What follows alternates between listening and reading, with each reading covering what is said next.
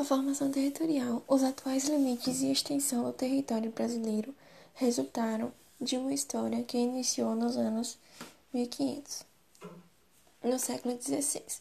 No início da colonização, os portugueses estabeleceram-se na faixa litorânea, explorando o pau-brasil, na Mata Atlântica. Eles exploravam o pau-brasil, a cana-de-açúcar, produção de açúcar, o tabaco e a criação de gado. No século XVII ao século XVIII.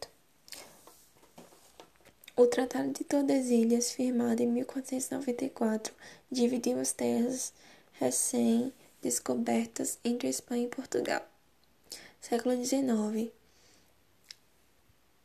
A cultura do cacau no sul da Bahia,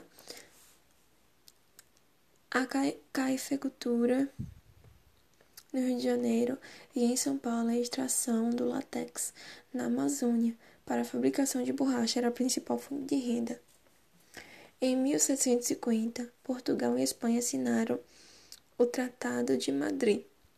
Em 1904, o território brasileiro assumiu os limites atuais.